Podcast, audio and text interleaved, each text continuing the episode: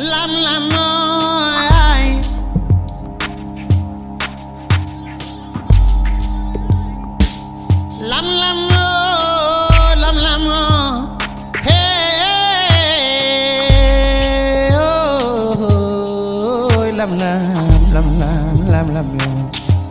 Bonjour chers auditeurs, bienvenue dans un nouveau chapitre des Esprits Positifs, le podcast qui explore les récits inspirants, les parcours lumineux des gens qui font la pensée positive et les esprits créatifs qui illuminent le monde.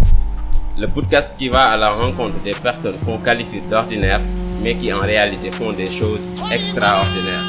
C'est toujours Dame Sey devant ce micro.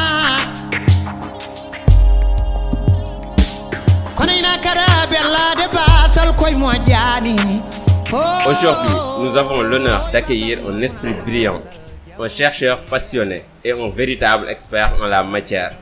Mesdames et messieurs, permettez-moi de vous présenter mon invité du jour. Passionné par les recherches portant sur les questions politiques et économiques qui façonnent le destin du continent africain, il est bien plus qu'un simple étudiant-chercheur. Il est le reflet d'une nouvelle génération déterminée à comprendre, analyser et proposer des solutions pour l'avenir d'une Afrique prospère. Il incarne parfaitement le potentiel et la richesse de l'enseignement public sénégalais. Son parcours académique frôle une véritable épopée.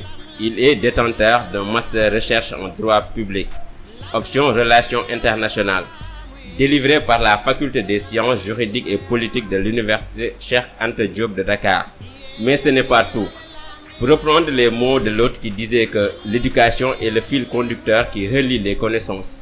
Il est également titulaire d'un master professionnel en fiscalité à l'AFI-LUE, tissant ainsi une toile de compétences qui illumine son chemin vers la compréhension approfondie des enjeux contemporains. Chers auditeurs, aujourd'hui nous plongeons ensemble dans l'univers des Daléens du Sahel en compagnie de Hassoum Meng. Le Sahel qui selon les paroles de Chinua Achebe n'est pas un lieu, mais un défi.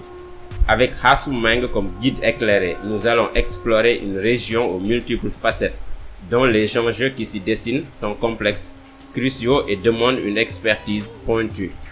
Comme le dit bien sûr Antoine de Saint-Exupéry, on ne n'hérite pas de la terre de nos ancêtres, on l'emprunte à nos enfants.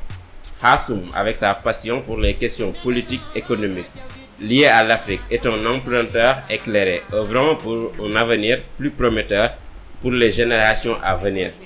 Restez à l'écoute jusqu'à la fin, car cette conversation promet d'être une symphonie d'idées positives, orchestrée par l'éclatant esprit de Hassoum Meng. Esprit Positif vous invite à ouvrir votre cœur et votre esprit à cette rencontre enrichissante où l'optimisme et la sagesse se marient harmonieusement. Abo, merci d'avoir répondu à notre invitation et bienvenue dans Esprit Positif. Je vous en prie, je vous en prie, monsieur. On va aborder tout au long de cet épisode les questions liées au Sahel. Qu'est-ce qui pousse cette passion consacrée à une région si délicate, si compliquée à analyser qu'est le Sahel? Sahel, d'abord, euh, permettez-moi, monsieur Sey, avant euh, de répondre à la question, de vous faire une présentation brève de la région sahélienne qui va de la mer Rouge à l'océan Atlantique, Sahel, et euh, cette partie-là du sud du désert du Sahara, donc euh, qui va du Cap Vert en passant par le Sénégal, la Mauritanie, le Mali, le Burkina Faso, le Niger, le Tchad, le Cameroun, l'Éthiopie et jusqu'à l'Érythrée, jusqu'à la corne de l'Afrique.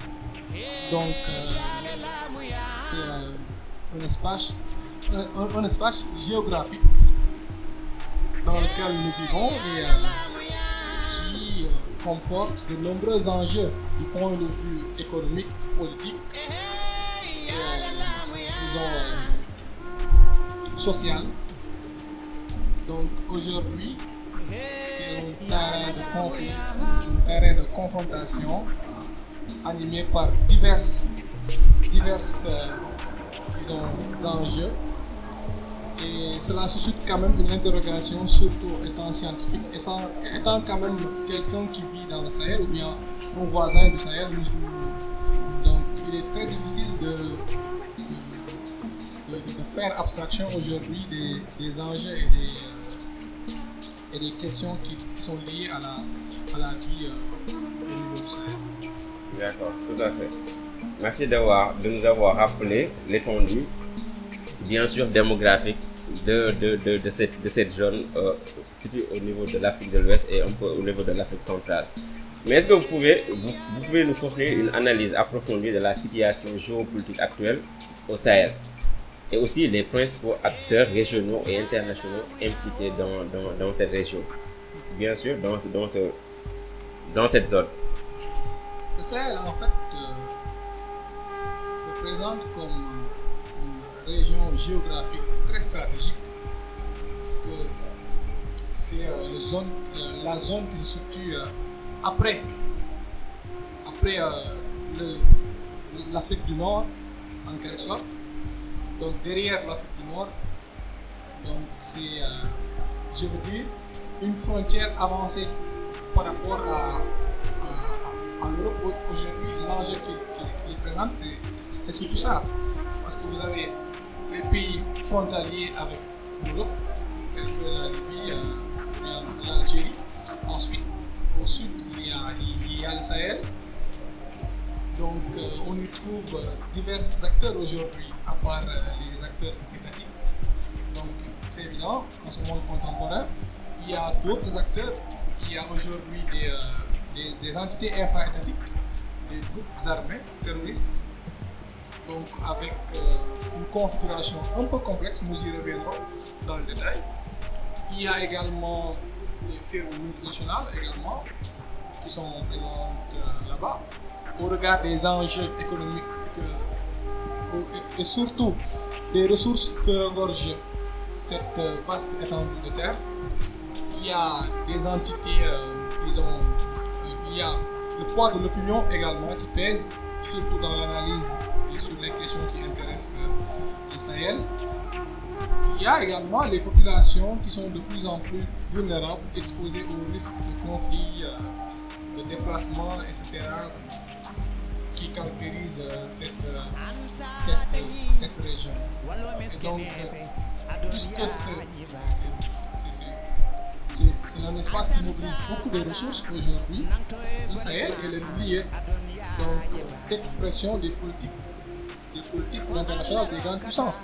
Comme le disait Pierre-Marie Gallois en disant que la géopolitique, c'est l'étude de, de- de- de- du rapport entre une politique internationale menée,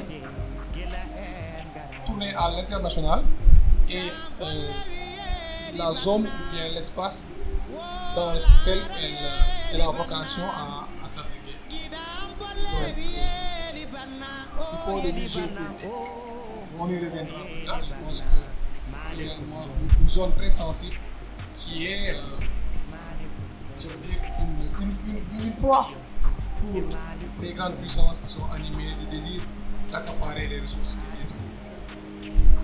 Mais non, le, le paradoxe se situe au niveau de. Si on sait que les cinq pays du Sahel, euh, en termes de PIB, font partie des, des, des 20 pays les plus pauvres du monde.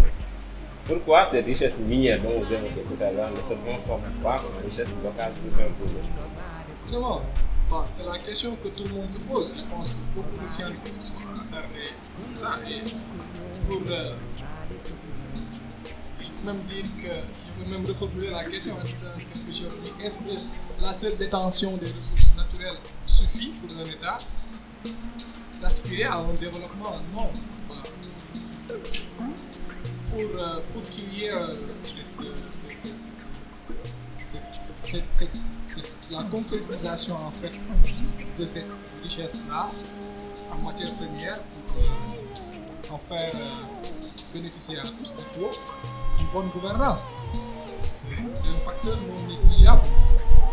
Une bonne gouvernance, une démocratie euh, participative, donc inclusive, et sans oublier une réalisation effective de ce qu'on appelle aujourd'hui l'équité sociale la justice sociale, qui est la mère de tous les vices dans, dans, dans cette zone saharienne. Donc je pense que les gouvernants pêchent à asseoir une bonne gouvernance, une euh, rentabilité, donc euh, dans l'intérêt général de ces ressources, dans l'exploitation de ces ressources-là.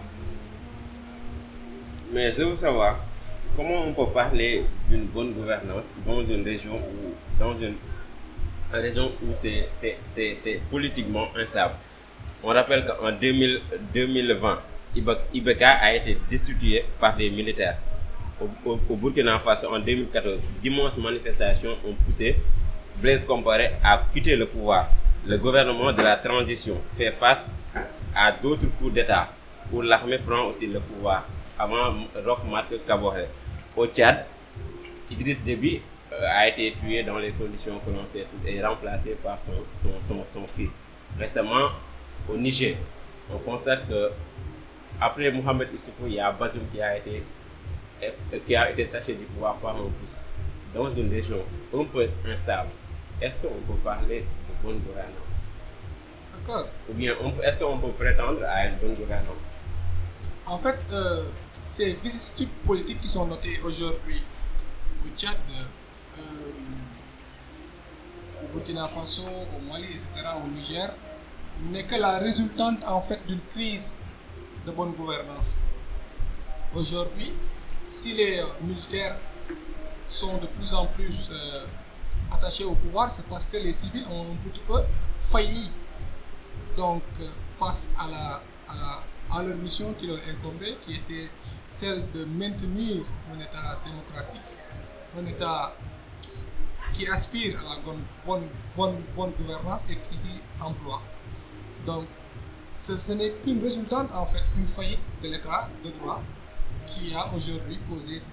Et que s'il faille aujourd'hui, euh, disons, restaurer cette bonne gouvernance-là, l'asseoir effectivement, il y a un préalable. C'est de, de faire, faire en sorte que cette stabilité-là revienne. Je pense que c'est un projet à, à long terme, c'est un chantier. Je veux dire, donc après ce passage-là, après aujourd'hui, les militaires sont au pouvoir, ils maintiennent le pouvoir, il faut qu'il y ait une transition, une transition avec succès entre les mains du civil, entre les mains des civils, pour que ceci restaure en fait la bonne gouvernance, l'état de droit, les institutions, disons, tenaces. Donc, euh, je pense que c'est un projet, c'est un chantier à long terme. Mais est-ce que les militaires détiennent les clés de l'administration pour une bonne gouvernance? Oui. Parce qu'on le constate, une fois qu'ils sont établis au niveau du pouvoir, la majeure partie tarde à quitter le pouvoir. Oui, en fait, comme je l'ai dit tout à l'heure, c'est une conséquence de cette crise-là. On a tendance à dire que la place des militaires, c'est dans les casernes.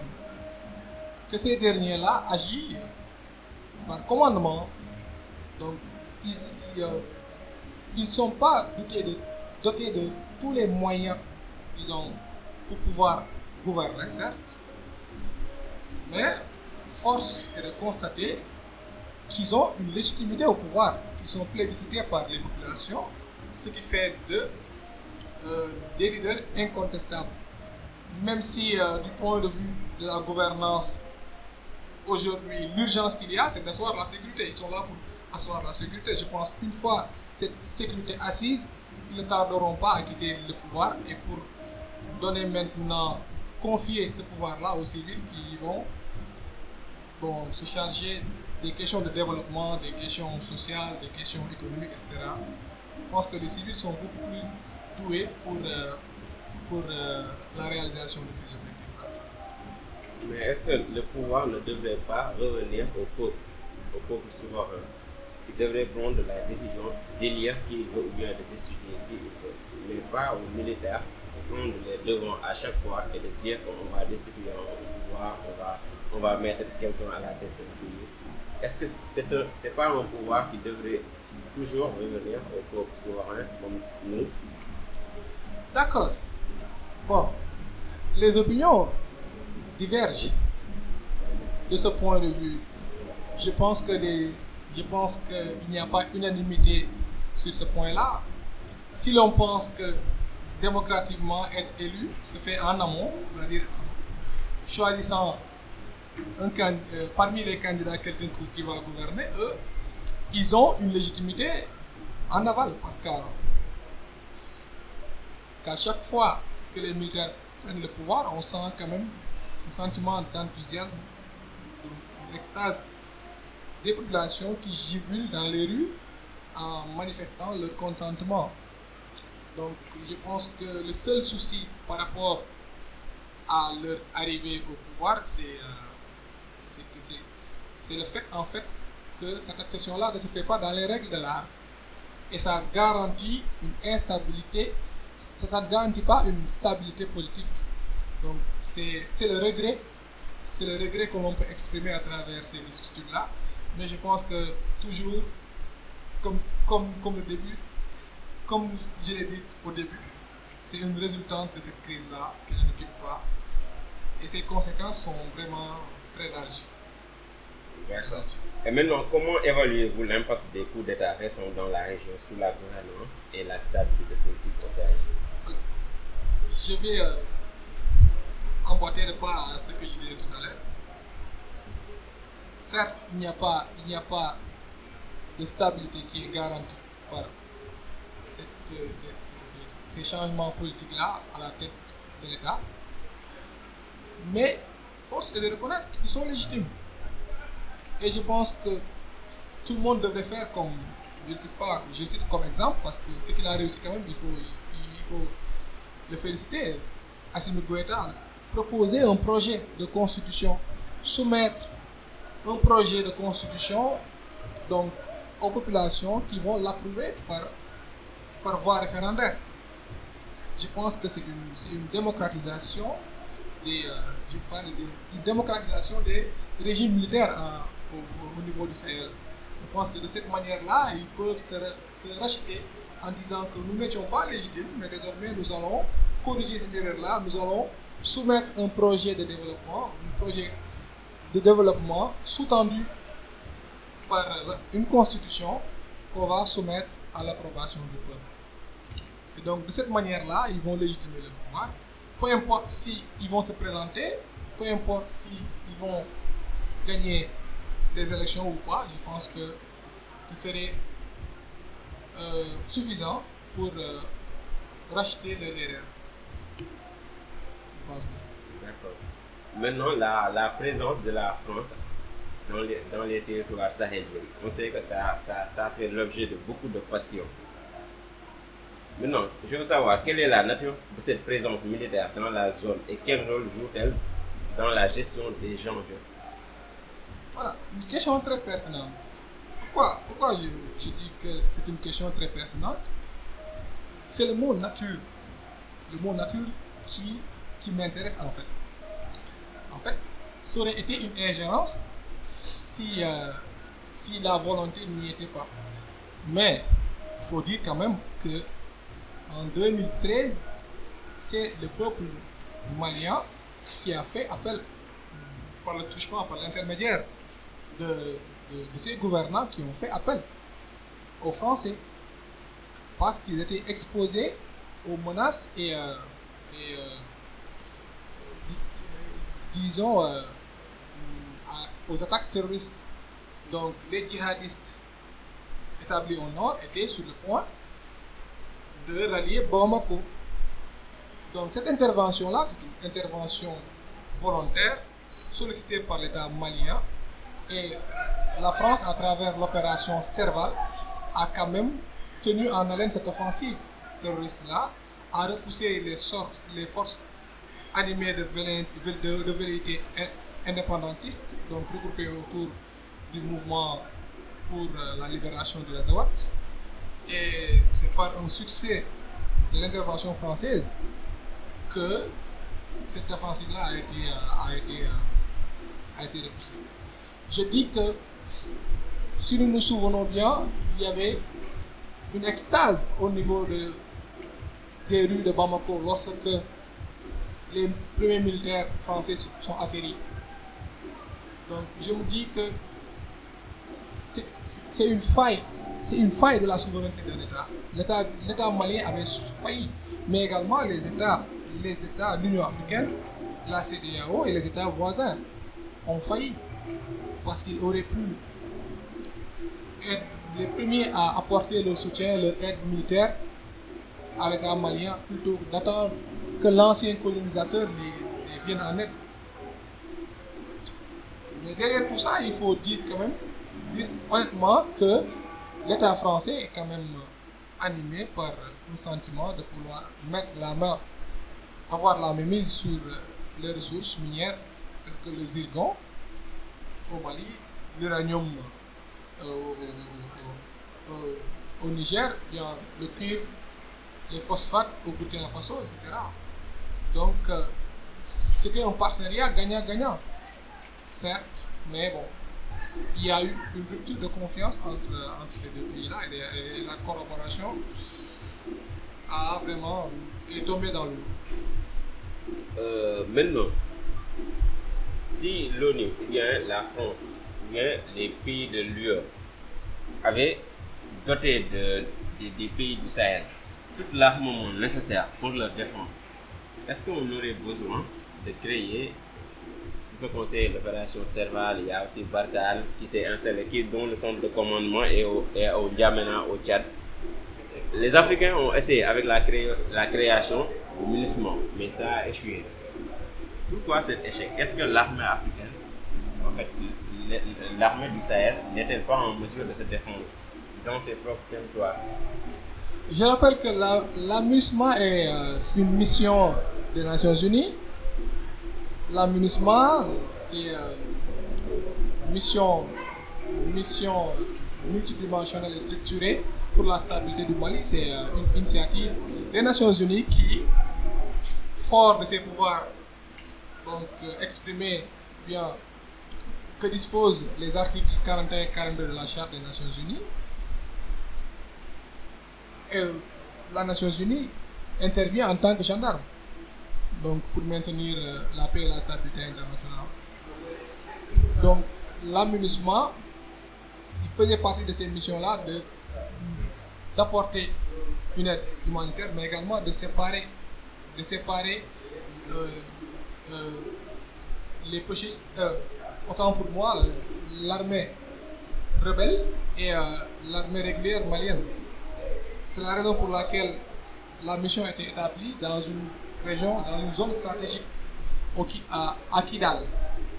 Mais encore une fois, dans les relations internationales, ou bien dans les relations entre les puissances, entre les puissances internationales et les autres États, donc entre guillemets faibles, il y a toujours cette idée-là de leadership.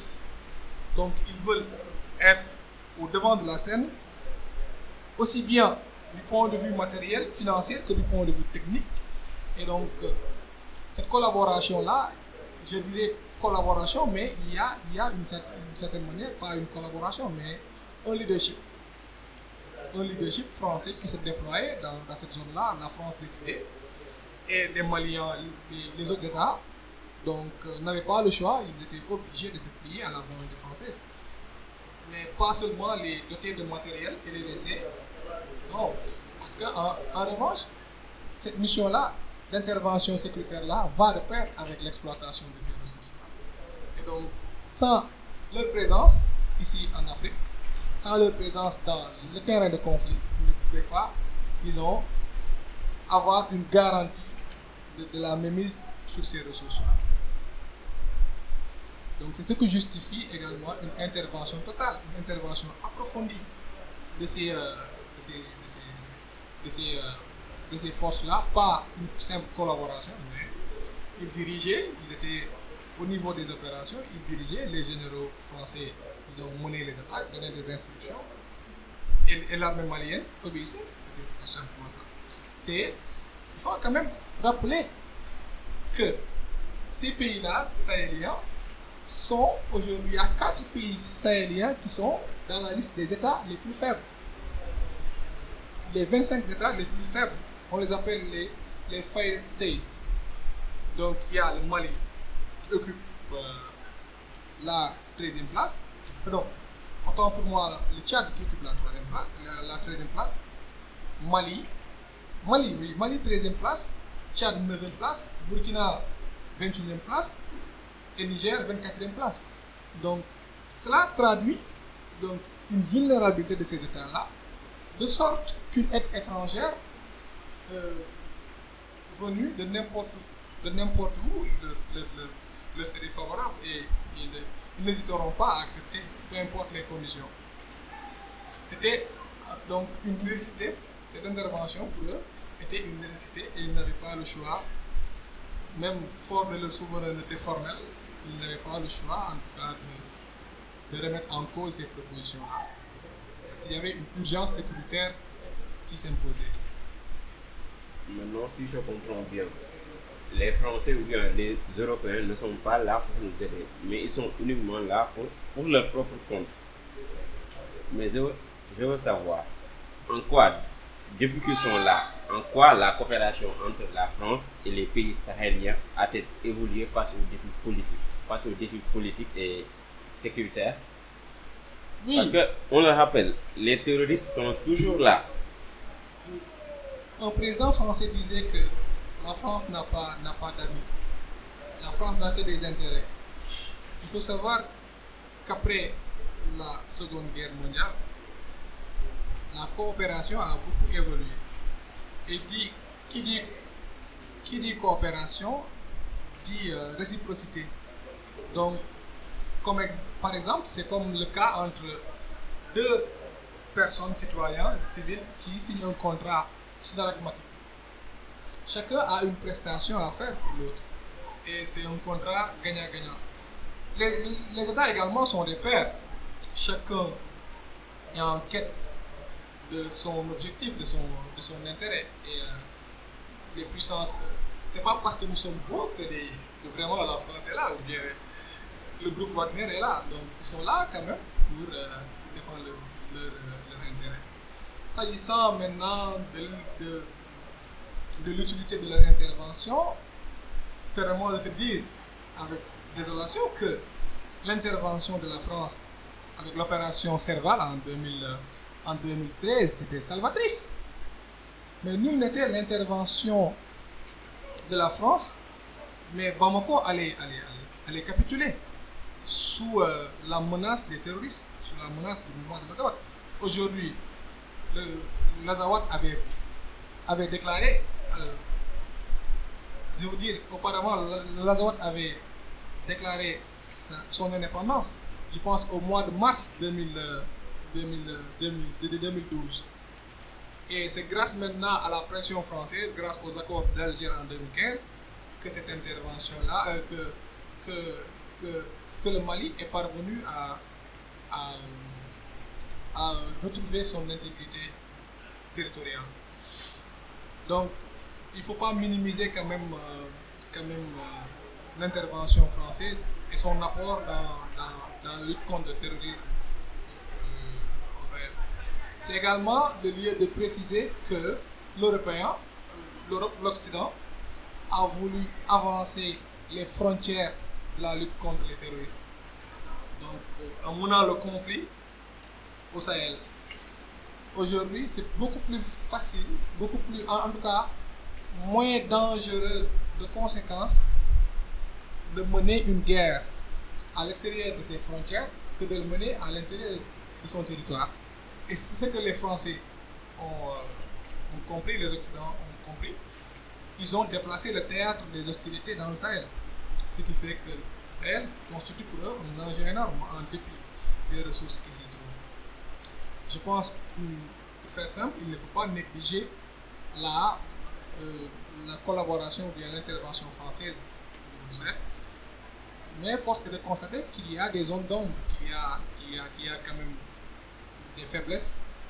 Et euh, c'est euh, d'ailleurs à l'aune de ces faiblesses-là que les, les, les États sahéliens sont en train de tourner le dos à la France pour voir un autre allié qui va leur permettre d'atteindre leurs objectifs militaires et sécuritaires. Tout compte fait, la France est là, elle aide. Mais la menace reste tangible. C'est pour cela sûrement que les autorités locales ont en quelque sorte saisi Wagner, la société militaire russe. Mais je veux savoir, depuis, depuis qu'elle est là, qu'est-ce qui a changé? Qu'est-ce qu'elle a apporté de plus que la France? Oui, je pense c'est une question d'actualité. Bon, la France et l'aménagement ont été, euh, disons, ce sont, ce sont euh, deux missions qui ont, qui, ont, qui ont failli actuellement parce que la société, l'État malien leur a demandé de mettre fin à, à cette collaboration.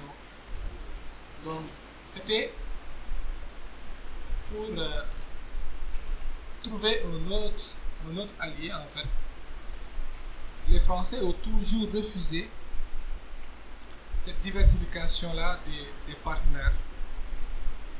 Et aujourd'hui, il faut quand même dire que le Wagner a fait, a apporté un soutien que la France n'avait pas pu apporter.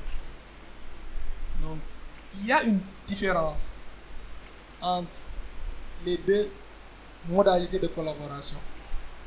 Depuis, depuis euh, la colonisation, le système français privilégie le dirigisme. Ils sont là, ils dirigent les opérations, ils sont à la tête de tout, même tout. Mais il y a un système anglais qui se soucie de la collaboration. Et c'est ce que Wagner a proposé aux Maliens en leur disant que nous allons vous fournir un appui d'abord technique au niveau de la formation, mais également nous allons vous accompagner au niveau du terrain, des- euh, du terrain de conflit. Nous allons être à vos côtés et combattre. Alors, les Maliens, les Burkinabés n'avaient pas cette chance-là. Et aujourd'hui, grâce à l'apport de Wagner, ils ont récemment repris la ville de Kidal depuis, euh, depuis le 15 novembre. Donc c'est une, une nouvelle heureuse qu'Assimi Goïta a, a fait savoir à tout le monde, à l'opinion. Et d'où la réussite, disons, je ne veux pas donc faire le bilan prématurément, mais il y a quand même une avancée, une lueur d'espoir de retrouver Kidal, être sous le joug de l'État malien, 11 ans après d'avoir été occupé par, par les groupes terroristes. Donc c'est une avancée majeure donc, vers la chute de ces groupes islamistes terroristes. -là. Mais est-ce que c'est pas un avis de faiblesse pour un État légalement constitué de demander l'apport d'un groupe milice qui, on le sait, institutionnellement ne représente rien, ils ne sont pas reconnus? Est-ce que c'est pas un aveu de faiblesse? Bien sûr, je dirais pas faiblesse, mais je, je, dirais, je dirais plutôt une faille, parce que, parce que tous les États sont des pairs. Donc, en droit international, on dit que les États sont formellement égaux. Donc, sont égaux en droit et en devoir. Il n'y a pas d'État supérieur à un autre. Sauf que matériellement, il y a donc euh, une hiérarchisation, une catégorisation des États là, forts, faibles, qui fait que les États faibles donc, ont toujours besoin des États forts pour faire face à leurs à à problèmes. Et naturellement, la sécurité est une question très urgente qui ne peut attendre. Donc, un État sans ses fonctions régaliennes n'est pas un État, n'en est pas un État, c'est autre chose qu'un État. Donc, pour qu'aujourd'hui l'État malien puisse s'affirmer, qu'il faille, il faille qu'il euh, qu'il recouvre toute sa souveraineté, toute l'étendue du territoire. Et donc, euh, c'est pratiquement ce qui a poussé cette collaboration-là, cette, intervention-là de Wagner. Mais je ne dirais pas que c'est une, faiblesse, mais en tout cas, il y a une faille et nous, nous devons tirer les conséquences pour savoir comment faire pour que ces situations-là ne se reproduisent plus en Afrique. Ou bien, s'ils se reproduisent, si ces situations-là se reproduisent, comment faire, comment créer une, un concert d'État africains pour venir en aide ses pères africains avant que l'aide ne vienne d'ailleurs de l'Afrique? Venons-en maintenant à ce concert d'État, à cette collaboration entre les États. On sait qu'en ce qui nous concerne, il y a- il y a la CDAO. Et si on sait que ces décisions, paraissent-ils, sont des, des, sont des coups d'épée dans l'eau, ça sert absolument rien à grand-chose dans, dans, dans, dans, la crise. Est-ce qu'on peut se fier à eux? Oui, il y a ce qu'on appelle en- en droit international le principe de subsidiarité. C'est que l'organisation internationale n'intervient à la place des États que si son action s'avère beaucoup plus efficace que celui des États. Donc, la CDAO, pour comprendre ses faiblesses, il faut remonter à sa création. En fait, c'était une organisation qui n'avait pas une vocation politique ni sécuritaire. Mais c'est parce que l'objectif économique est fille de l'objectif politique que la CDAO s'est aventurée à asseoir un mécanisme sécuritaire, un mécanisme, euh, disons, politique pour maintenir une stabilité politique afin que l'objectif économique puisse être, puisse être atteint. Mais il faut dire que cela, c'est dans l'empirisme, parce qu'au début, le- les forces ECOWAS, qu'on appelle cette, cette- cette armée-là, que dispose la CDAO, n'est pas une armée permanente. Donc, c'est une armée qui se mobilise à chaque fois qu'il y a crise.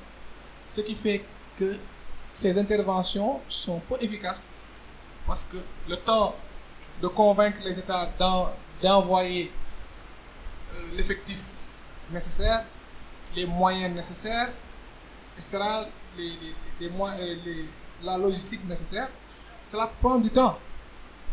Or, comme je vous l'ai dit tout à l'heure, la sécurité ne peut pas attendre. La sécurité est urgente. Donc, c'est toute une kyrielle donc, de, de, de, de- carence, de carence, de défaillance, qui fait que si les décisions qui sont prises ne sont pas exécutées par des organes, par des, organes qui sont là efficaces, il n'y a pas d'armée. ECOWAS est, certes une, mobilisation militaire, mais qui n'est pas permanente. Aujourd'hui, s'il y avait, avait par exemple une, un coup d'État tout à l'heure en- au Sénégal, l'ECOWAS ne peut pas intervenir. L'ECOWAS ne peut intervenir que deux mois, trois mois après, en attendant que les États donc, se consentent à envoyer leurs effectifs et leur matériel. Et c'est c'est ce qui pêche en fait. Et cette question-là ouvre le débat sur la création d'une armée permanente, à l'instar de l'OTAN. Hmm, Comme l'OTAN l'est pour les Occidentaux. Donc c'est intéressant. Donc pour toi, la CDAO ne pourra pas régler la crise. On l'a vu récemment. Oui, la, allez-y. la CEDEAO à elle seule ne saurait résoudre la crise. Parce que bien qu'elle dispose de mécanismes politiques, donc il y a, il y a le mécanisme de prévention, de gestion des conflits, euh, de paix et de sécurité de 99, il y a la charte de bonne gouvernance.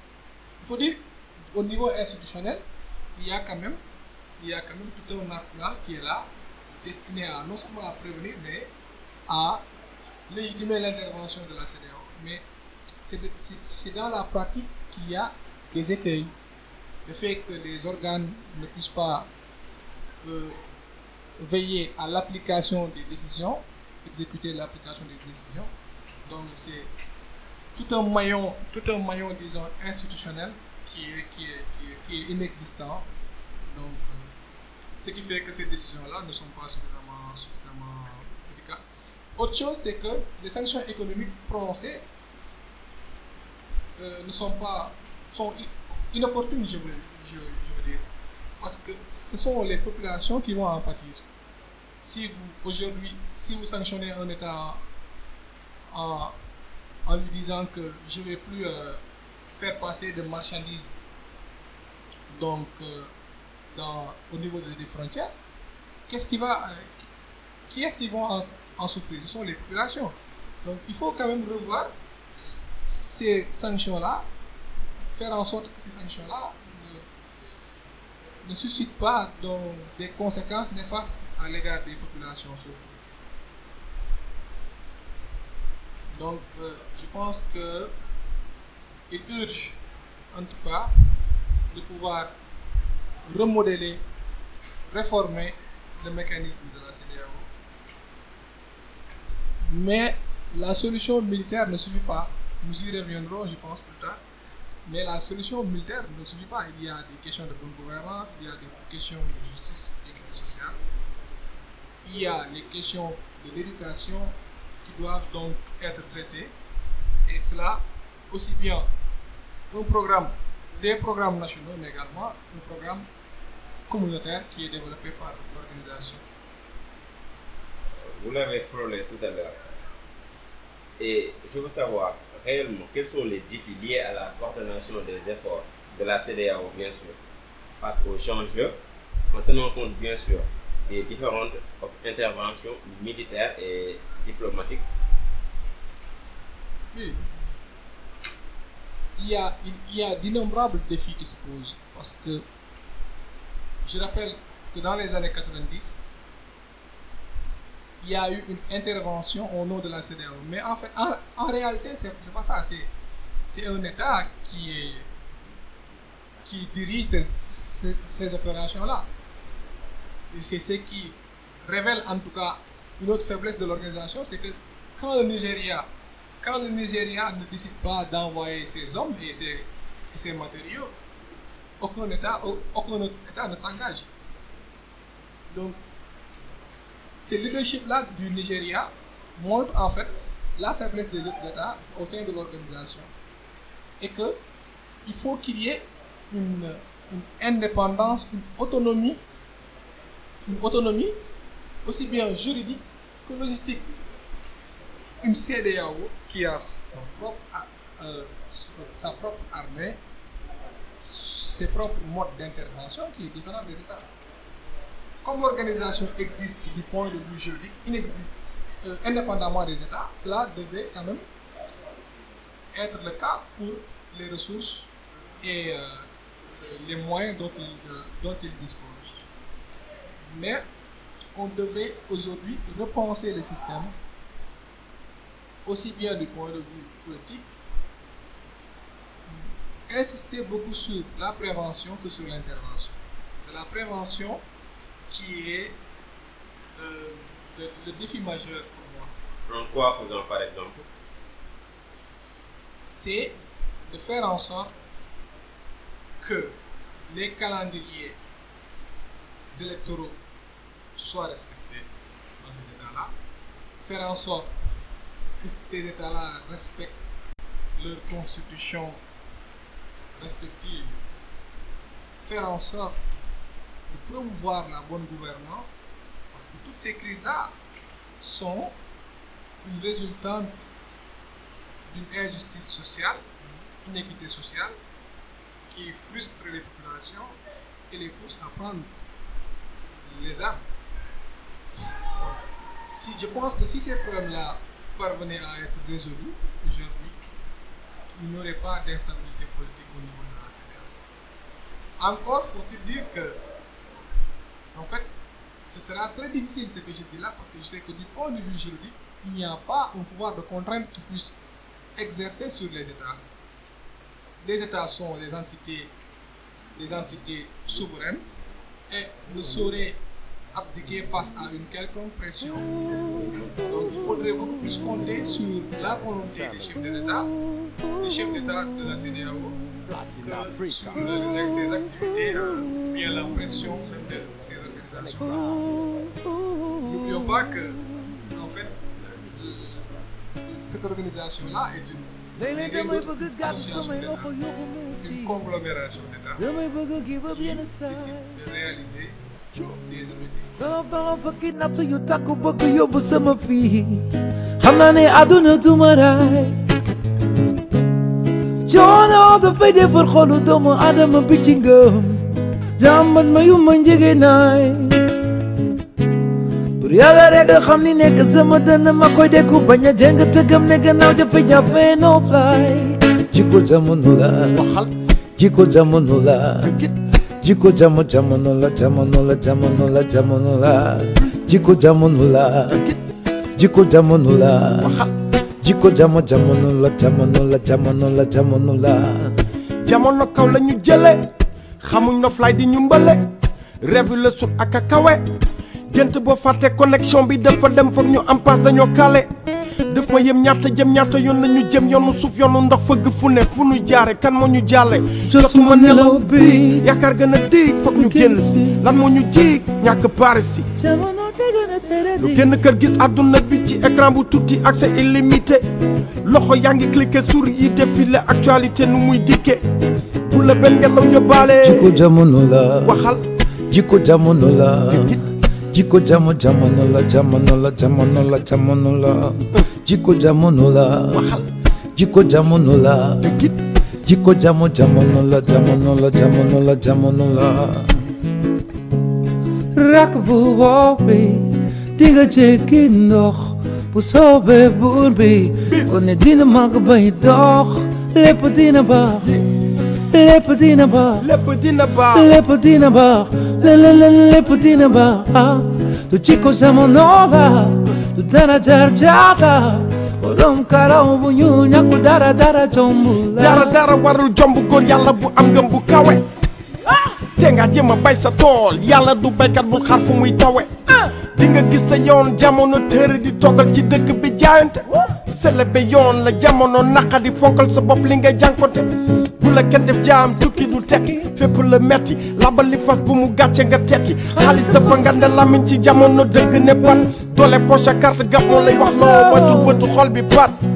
Paaka ci put bu mu tax nga bon fu sori bul jamono on la. jikko jamono la. Jikko jamono jamono jamono jamono jikko jamono région est un peu, Jikko jamono la.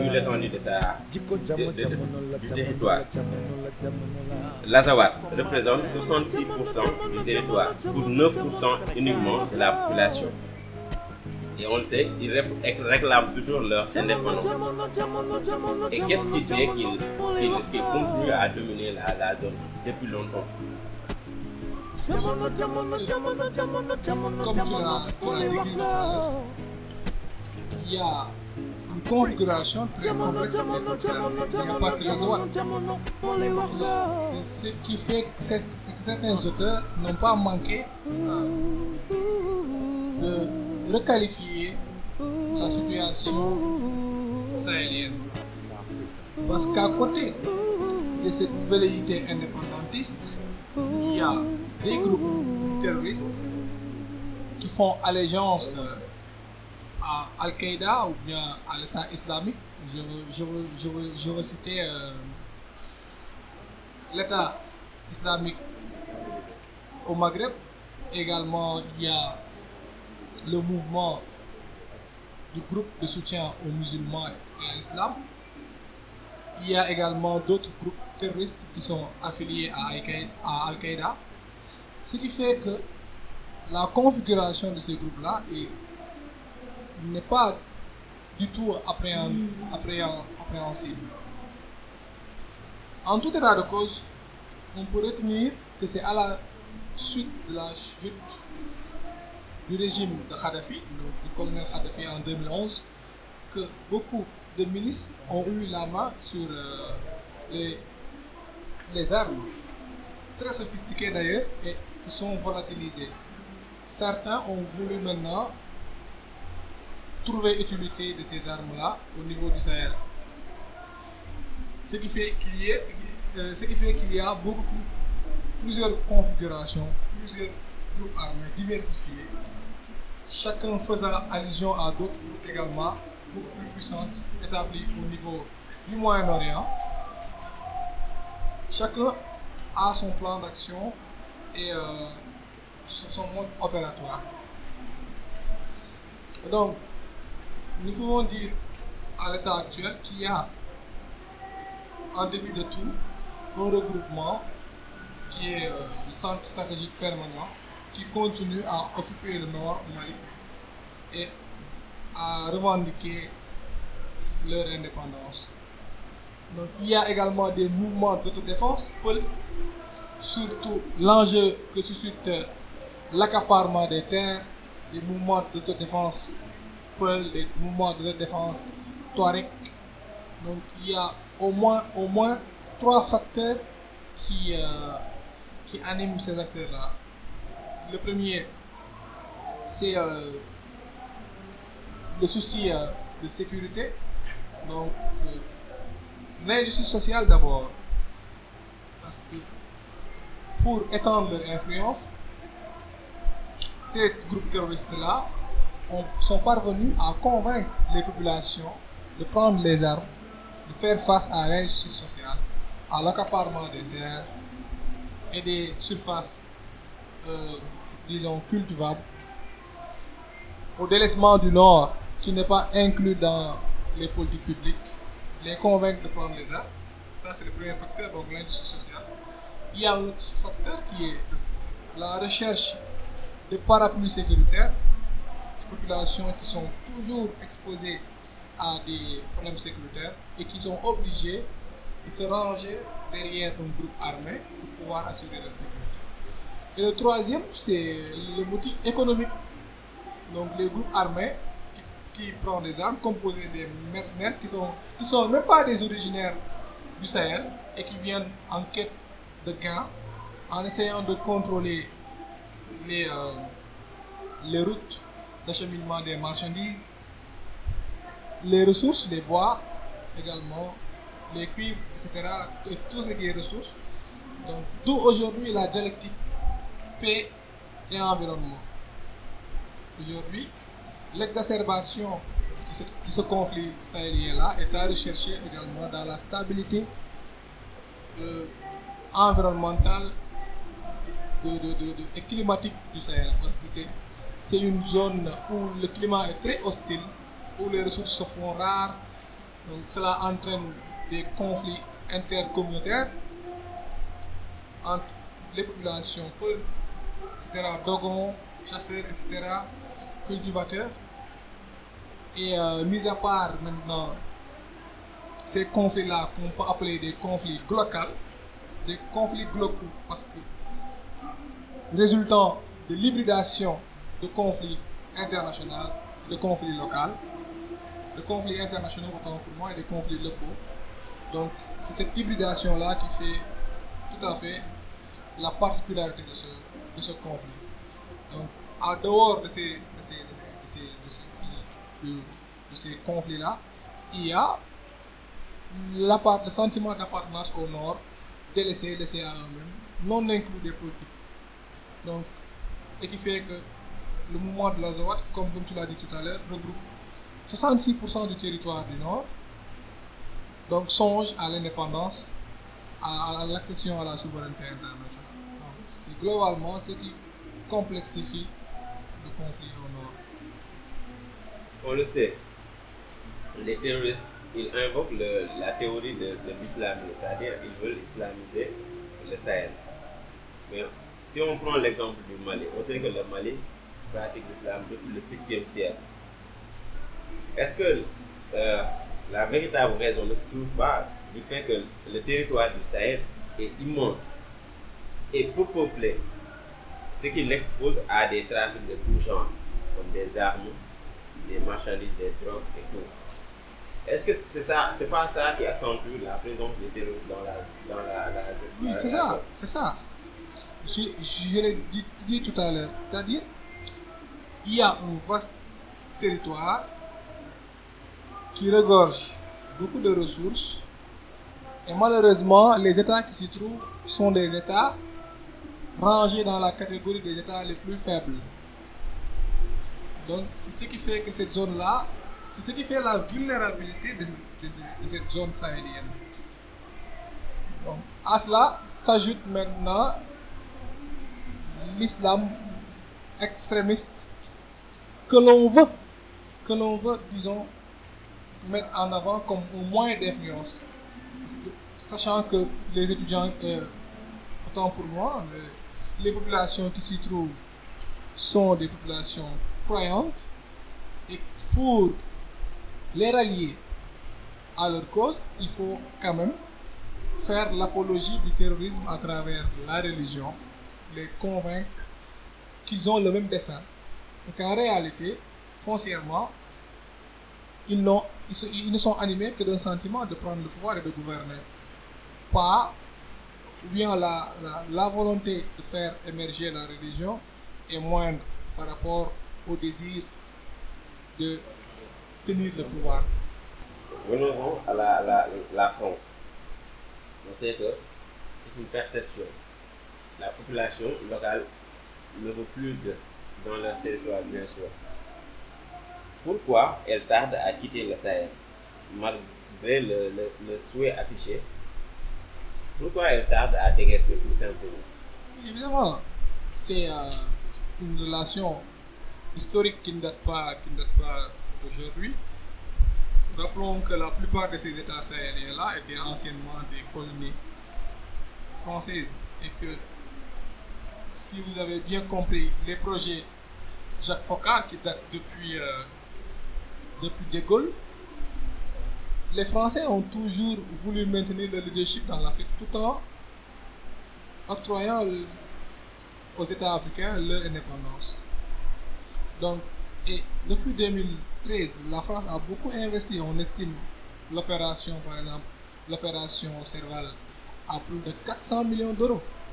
Donc, un investissement qui, qui, Et qui des, est fait. vies- et des, des, des, des, des pertes en vies humaines. Voilà. Oui, beaucoup, beaucoup, beaucoup euh, d'enfants, beaucoup de militaires, beaucoup de militaires français ont péri en terre sahélienne. Ce qui fait que la France n'entend pas du tout euh, digérer tous, les moyens qui sont déployés sans arriver à ses fins, qui est celle de, pouvoir avoir une mainmise permanente sur ces ressources-là. Ce qui fait qu'il y a toujours des hostilités, des tiraillements par rapport à... Mais je pense quand même que Macron a annoncé euh, le retrait donc, euh, des, euh, des forces Barkhane depuis le 9 novembre 2022 et qu'il y a un processus donc, évolutif, évolutif autant pour moi pour le retrait effectif. C'est également un retrait qui s'est fait dans la frustration parce que les, les intérêts français et les intérêts russes de Wagner divergent. Donc, euh, soit on collabore exclusivement avec les Français ou exclusivement avec le groupe Wagner. Mais aujourd'hui, force est de constater que le Wagner a pris le dessus grâce aux propositions faites et fort de la souveraineté de l'État malien, ils ont demandé à l'amusement, aussi bien à l'amusement qu'à la France, notamment la force Barkhane, de quitter leur territoire. Et c'est légitime, c'est acceptable. Le Mali, le Burkina, le Niger, le Tchad sont des États souverains. Mais que peux-tu que peux-tu en tirer du fait que nous les Africains, on toujours tendance à substituer notre, notre colonisateur, ou bien si je peux le dire ainsi, notre dominateur? Parce que la France part, c'est la Russie qui va venir par l'intermédiaire de Wagner. Pourquoi on ne peut pas se mettre au devant de la scène? Et se réclamer que c'est- ce continent est le nôtre, on doit le défendre, même si on est prêt à nos véhicules. Et pourquoi on fait toujours appel aux autres pour venir régler notre problème Le problème qui se pose, c'est toujours le problème du choix du partenaire. C'est un problème qui se pose donc de manière apparente, mais il- faut, il faut rappeler que, que, que la menace existe et perdure. Donc tant que la menace est là, ces pays-là auront toujours besoin de l'aide, du soutien des grandes puissances. Ce qui fait que aujourd'hui, comme le sont, et pour arriver à cette fin-là que tu viens de décliner, il va falloir faire en sorte que ces crises-là ne se reproduisent plus. Que ces crises sécuritaires, que ces crises politiques ne se reproduisent plus. Parce qu'on est tellement faible qu'on ne peut pas supporter certaines situations situ- euh, sécuritaires défectueuses. Donc on est obligé de solliciter une aide étrangère à chaque fois qu'on fait face à ces problèmes. Donc aujourd'hui, les Africains doivent refuser en tout cas d'attendre jusqu'à ce qu'un problème ce qu'un problème soit internationalisé, soit porté en dehors du continent pour pouvoir intervenir. Cet élan de solidarité-là doit être noué, façonné, faire en sorte qu'il soit permanent, qu'il soit concret, qu'il soit sincère, qu'il soit effectif, de sorte qu'on n'aura pas à supporter les conséquences néfastes d'une collaboration étrangère. Parce que avoir cela, les autres ne vont jamais nous respecter. Parce que regardez l'exemple de l'Ukraine. Quand il y a la guerre en Ukraine, les Européens ont essayé de le régler entre eux. À ce que je sache, ils n'ont pas demandé l'intervention d'autres pays africains. Et pourquoi, quand il y a une crise au niveau de l'Afrique, on est obligé d'aller en France ou ailleurs en Europe, autour des tables, demander l'appui ou le soutien des pays qui ne sont que mûs par leur propre intérêt dans leur intervention en Afrique. On doit se regrouper autour d'une table, se parler entre Africains, régler notre problème en tant qu'Africains.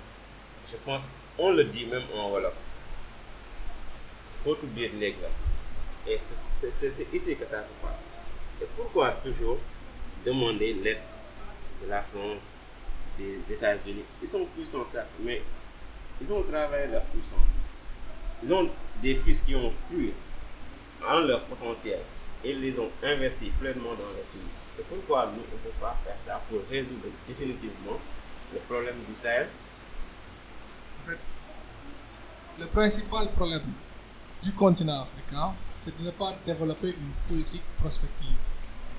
Une politique prospective dynamique, comme l'avait proposé chez Anta Diop. Chez on doit le remercier parce qu'il a beaucoup fait pour aujourd'hui l'émergence des pays sah- sahéliens. Malheureusement, on ne l'a pas écouté. Vous savez, dès 1950, Cheikh Diop avait proposé une campagne de reboisement au Sahel pour prévenir ces crises-là que l'on est en train de vivre aujourd'hui. Anta Diop avait proposé l'enregistrement de la région sahélienne par le reboisement, ce qui aurait au moins prévenu la crise alimentaire, la crise humanitaire, etc., la pauvreté, etc. Ça aurait pu régler beaucoup de questions. Autre chose que Cheikh avait, avait, euh, avait proposé, c'est une indépendance matérielle et immatérielle. Nous avons certes eu notre indépendance en 1960, mais ce n'était pas une indépendance effective. C'était une indépendance formelle, que l'on est souverain, que l'on peut décider nous-mêmes. Mais en tout cas, vouloir euh, vivre et vivre, vouloir éduquer sa population éduquer sa population, vouloir créer des emplois créer des emplois sans faire recours à un autre État, nous est toujours difficile. Et c'est là où on a failli. Donc nous devons travailler en sorte, de sorte que nos besoins se fassent satisfaire par nous-mêmes, auquel cas nous n'aurons pas besoin de faire recours à d'autres à, à pays. Donc ce, ce que vous dites tout à l'heure, c'est une crise de la souveraineté, une souveraineté qui se retrouve, qui, euh, qui n'épouse pas en fait la matérialité, qui n'épouse pas la matérialité, qui est beaucoup plus formelle que matérielle. Donc c'est toujours les mêmes problèmes qui perdurent et qui pêchent à être résolus. Effectivement, nous, nous devons songer à l'indépendance matérielle maintenant. Je pense qu'il est temps. C'est important, c'est important. On est pratiquement à une heure. On n'a même pas vu le, le temps passer. Tellement on est subjugué par la profondeur de, de mon. On sent derrière qu'il y a un véritable travail de recherche qui s'est fait en, en. Et je tiens à vous féliciter pour cela. Maintenant, avant de, de, de finir avec le chapitre du, du Sahel, selon vous, quelles recommandations feriez-vous pour une approche globale durable? Visant à résoudre les enjeux politiques, sécuritaires et économiques au Sahel C'est simple, il faut, il, faut une solution, il faut, il- il faut des solutions inclusives. Des solutions inclusives, donc qui regroupent toutes les couches, toutes euh, les parties, euh, les parties prenantes, et euh, une politique qui puisse être prospective, c'est-à-dire qui est concrète. Donc un plan d'action qui est là, une mobilisation des forces matérielles, humaines, donc une exécution, une évaluation et en fait et voir enfin les résultats escomptés se réaliser. Comme quoi? Donc, tant qu'aujourd'hui, on n'a pas, on, on ne fait pas, on ne repense pas le tissu social, économique, on, aura, on, on ne résoudra jamais ces problèmes-là.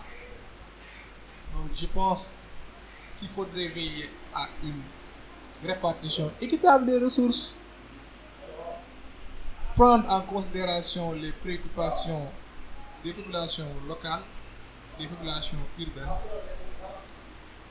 mener des politiques de décentralisation effectives, installer des services sociaux de base partout et faire bénéficier aux populations de leurs ressources.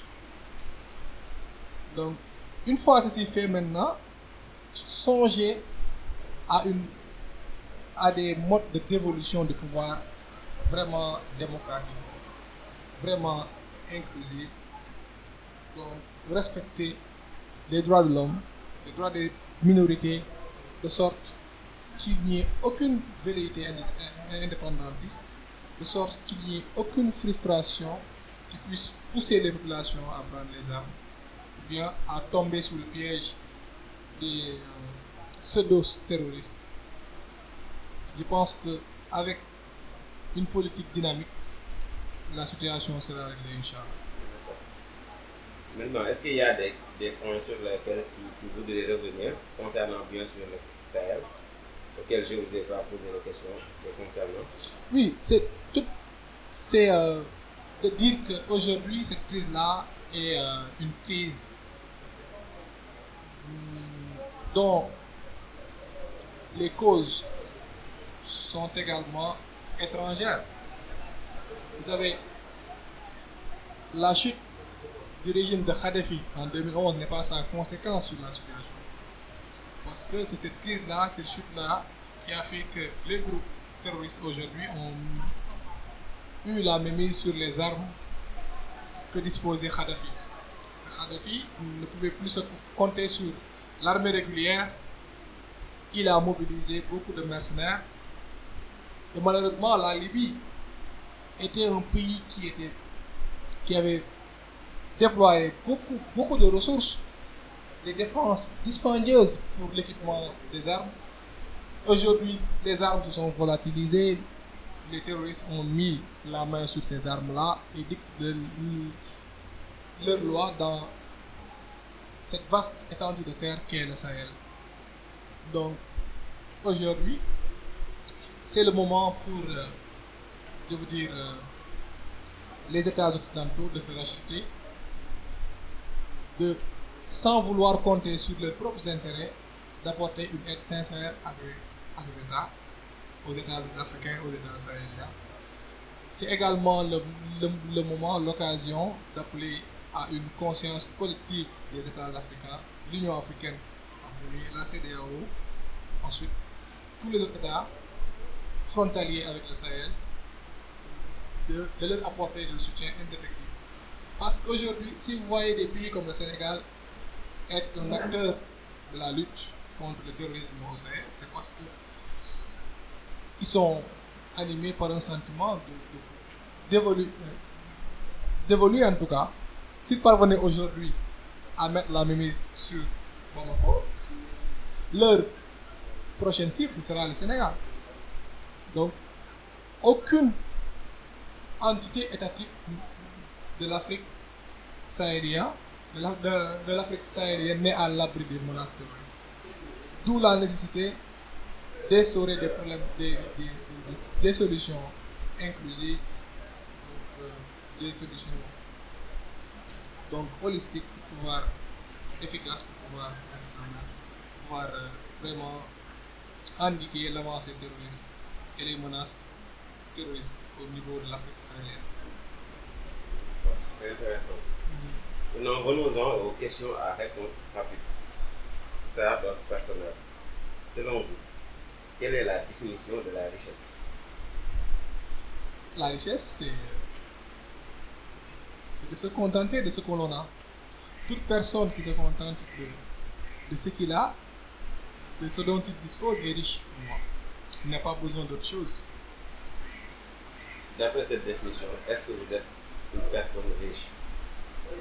Bien sûr que je le suis. En dépit des multiples facettes de la, richesse, il y a une richesse matérielle. Quand on parle de, de richesse, on parle souvent de matériel, mais il y a d'autres, d'autres, d'autres, d'autres piliers de la richesse, la richesse culturelle, la richesse scientifique. Et c'est un, c'est un perpétuel euh, chantier, je veux dire, la quête de la richesse. On ne devrait pas tout simplement le confiner à la recherche de, de, de, de matériel, mais de connaissances, de paix, de culture, etc. Donc c'est une variété d'un ensemble cohérent qu'il importe à chacun d'aller à sa recherche. D'accord. Comment aimeriez-vous que les gens se souviennent de vous? Euh, question, voilà une question qui est difficile à répondre, mais je, veux- je veux que les gens se souviennent de moi à partir de legs immatériel. De legs immatériel. C'est-à-dire euh, peut-être d'une transmission de savoir à travers l'écrit, de l'éducation que je vais euh, donner à, à mes fils. Donc, euh, et même à d'autres personnes qui- avec qui je ne dispose pas de lien familial. Donc, je pense que c'est le meilleur legs, comme disait le prophète, euh, sallallahu alayhi le meilleur legs, c'est de donner à, ses- à sa progéniture une- bonne éducation. Si aujourd'hui était la fin de votre vie sur Terre, est-ce que vous seriez content de votre passage sur Terre, bien sûr? Bien sûr que je serai content de mon passage. Je serai très content de mon passage. Ne, ne, ne serait-ce que pour l'espoir que je suscite pour, euh, pour mes proches. Cela me suffit comme, euh, comme contentement. Si vous avez la possibilité d'écrire un message et que tout le monde le voit en même temps, ce serait quoi? C'est de remettre l'homme à la place que Dieu lui a réservée. C'est de ne pas mener de- d'actes ni de paroles qui va désacraliser l'homme, qui va le rabaisser, remettre en cause ses propres valeurs et les valeurs que Dieu lui a attribuées. Quelle est la valeur qui vous définit? C'est le respect. Le respect envers, envers tout le monde. Big respect à toi alors. Ce que vous détestez le plus chez les Sénégalais, Aujourd'hui, c'est euh, l'insolence des Sénégalais. Les Sénégalais qui, euh, qui étaient considérés jadis comme une, une personne circonspecte, une personne euh, qui tient en compte de ce qu'il dit et de, ce qu'il fait, un moment donné, ou bien dans un endroit donné, et ces Sénégalais maintenant qui bravent toutes les interdits, et ces Sénégalais-là qui dit tout ce qu'ils veulent, n'importe où, n'importe quand et n'importe comment. C'est ce qui me fait plus mal. C'est cette course effrénée-là euh, également de, de, de la, de la richesse qui fait que l'être humain, l'homme sénégalais est relevé au second plan. Je sais votre passion pour le livre, pour la lecture. Quel livre vous avez lu et qui vous a le plus marqué? Enfin, il y en a plusieurs qui m'ont marqué.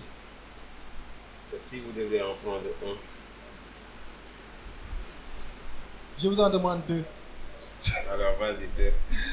Tout en justifiant ma réponse. Pourquoi?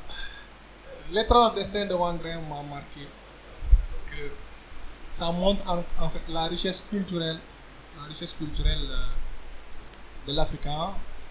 Ça, ça montre également euh, que l'homme noir, comme le disait Eagle, au contraire, le contraire de ce que pensait Eagle, que l'homme noir peut berner bel et bien l'homme blanche, l'homme blanc autant pour moi, et que l'homme blanc n'est pas au-dessus de l'homme noir. Wangrin, à travers ses il a manipulé toute une administration euh, territoriale française, mais surtout le respect et la tradition envers son aîné, la, situation d'inimitié qui existait entre Rouleau et Wangrin et qui s'est transformé en fait par euh, un sentiment d'appartenance à une même ethnie, à une même religion.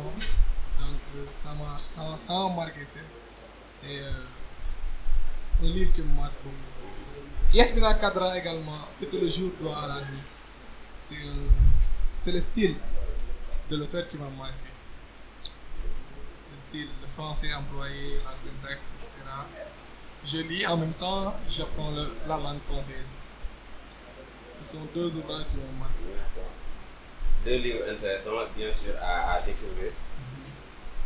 Une personne que vous aimeriez inviter dans l'esprit positif. Euh, bon, là, là également, bah, je, je, je peux dire que je souhaiterais que tous mes camarades avec qui j'ai partagé euh, mon cursus universitaire soient là.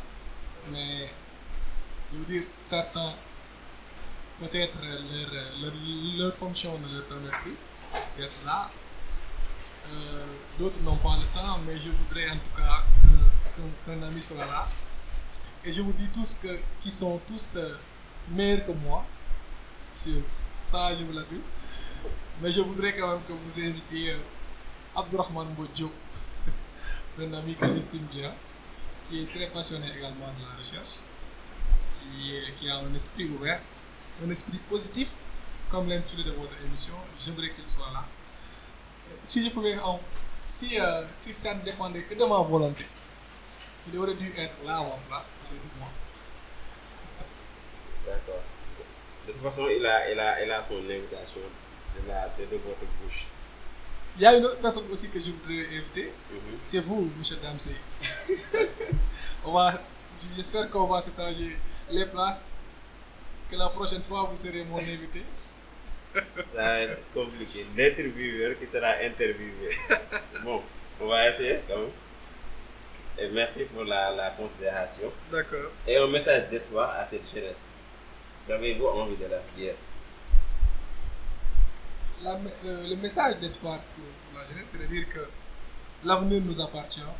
Restons là, façonnons notre avenir. Euh, posons un rétroviseur, regardons ce qui n'a pas marché dans les décennies passées. Regardons ce qui nous attend dans, l'horizon, essayons d'y mettre des moyens, d'alléger tout problème pour la génération future à venir j'ai à dire à, à la génération africaine actuelle. Je pense que vous avez tout dit. Et c'est tout pour aujourd'hui. Au mot de la fin, Au mot de la fin, c'est euh, d'avoir la satisfaction d'être là. Si je suis là aujourd'hui, c'est parce que vous également, vous êtes là. Et euh, je ne dis pas par... Mais je dis que aux auditeurs, euh, ou bien à ceux qui auront l'occasion de nous écouter, qu'aujourd'hui, c'était une interview entre un maître et son professeur. Voilà. Damsey, qui est l'animateur de cette émission-là, j'ai pendant longtemps été son élève. Aujourd'hui, voilà, l'élève a, a, a, a évo- a évolué et est parvenu aujourd'hui à discuter d'une question très large avec son maître. Et je remercie le maître. Je ne je peux pas manquer également de de vous féliciter de cette initiative, mais surtout de l'initiative que vous avez, parce que je le dis, si je suis là aujourd'hui, c'est parce qu'aujourd'hui, vous avez participé à ma formation et je dois, je dois l'avouer et vous en remercier. C'est la surprise que j'avais pour les auditeurs, que ce n'était pas une émission entre un spécialiste et un, et, euh, un, intervieweur, mais c'était en fait une discussion entre le professeur qui auditionnait son maître pour voir si, si euh, qui auditionnait son élève pour voir si son élève a, a, a vraiment compris la leçon. Et j'attends une note. D'habitude, ça, ça, ça, ça ne dépassait pas les 13,50. mais Je ne sais pas si aujourd'hui, je, je peux, je, peux, je peux espérer plus, plus de 15 ou 16. Merci en tout cas pour cette invitation. Fièrement, je peux vous brandir une note de 20 sur 20 et je vous demande que vous applaudissez encore. En tout cas, merci aussi d'être présent. Merci de nous avoir partagé. Oui, remercie connaissances et- en faire cause euh, toute l'assistance. Cheikh, Cheikh Baké, Borom Cinémané, voilà, je pense que les, les gens l'entendent pas aujourd'hui, mais d'ici des années. Euh, je remercie également mon, mon, mon, mon- frère cadet, l'héritier de Nink Pro Sécurité. Merci infiniment. L'éternel retardataire. Merci beaucoup. En clôture de cet épisode spécial, je suis inspiré par les mots de Nelson Mandela qui disait que l'éducation est l'arme la plus puissante qu'on puisse utiliser pour changer le monde. Aujourd'hui, nous avons plongé au cœur de la compréhension du Sahel avec des connaissances et des perspectives riches grâce à notre invité éclairé. La situation du Sahel est complexe, mais la véritable mesure d'un homme n'est pas où se situe dans les moments de confort et de commodité, mais où se situe dans les moments de défis et de controverses. Le Sahel, avec ses défis et ses controverses, appelle à notre engagement commun envers la compréhension, la solidarité et l'action. Un immense merci à notre expert, M. Hassou Maïga, dont l'érudition a éclairé notre chemin aujourd'hui. Et à vous, chers auditeurs, je vous exprime ma gratitude pour votre présence et votre intérêt. Vous êtes la force motrice de l'émission. Big up à mes deux big blacks, Cheikh Baké et, et Ablaï Chokolodia, l'éternel sans pour qui euh, l'émission ne serait pas ce qu'elle est aujourd'hui. Ils mettent foncièrement à la réalisation de cet épisode. Pour finir, rappelez-vous les paroles de Malala Yousafzai, un enfant, un enseignant, un livre et un stylo pour changer le monde. Continuons à être des esprits positifs, porteurs de changement et rendez-vous la semaine prochaine pour un nouvel épisode. Prenez soin de vous, restez curieux et à bientôt sur Esprit Positif. Peace and one love.